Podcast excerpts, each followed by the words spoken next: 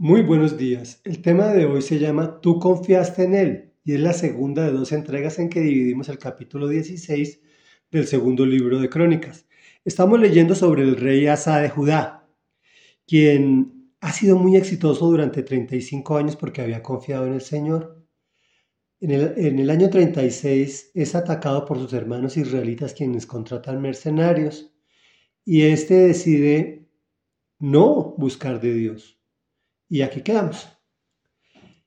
Dice así, en esa ocasión, el vidente Hananí se presentó ante Asa, rey de Judá, y le dijo, por cuanto pusiste tu confianza en el rey de Siria, en vez de confiar en el Señor tu Dios, el ejército sirio se te ha escapado de las manos.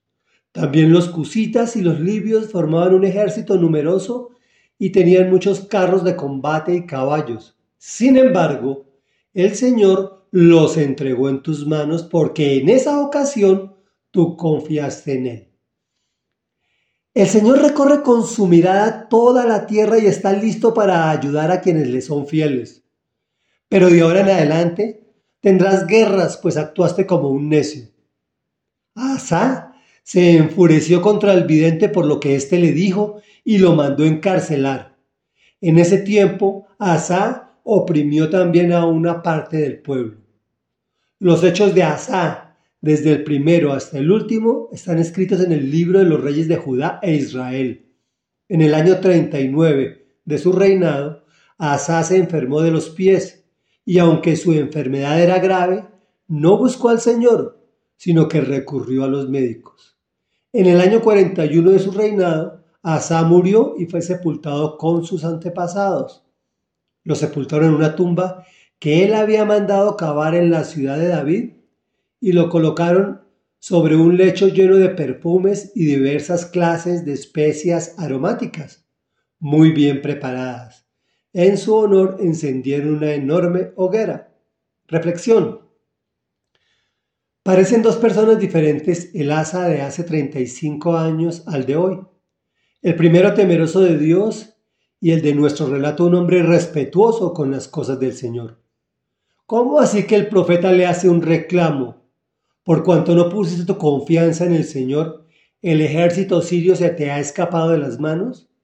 Le recuerda lo que le pasó hace 35 años, que enfrentó un ejército numeroso con muchos carros de combate, y sin embargo, el Señor lo entregó en sus manos porque en esa ocasión él había confiado en el Señor. Pero le responde encarcelándolo y oprimiendo al pueblo. Resultado, de ahora en adelante tendrás guerras, pues actuaste como un necio.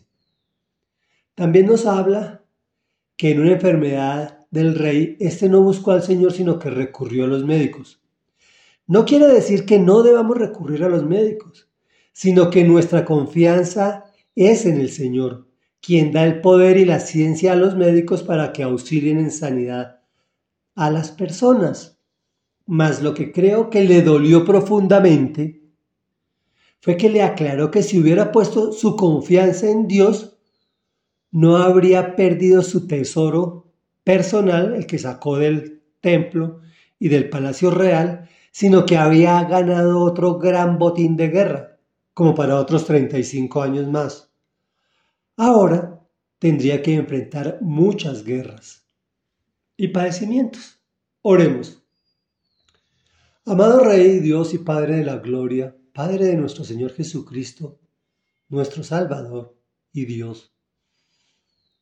Te damos gracias, Señor, porque nos muestras estos relatos donde podemos reflejar nuestras vidas y clamarte a ti Pedirte, Señor, que nuestra confianza siempre repose en ti, que nuestra confianza en medio de las circunstancias y situaciones difíciles nos lleven a confiar en ti.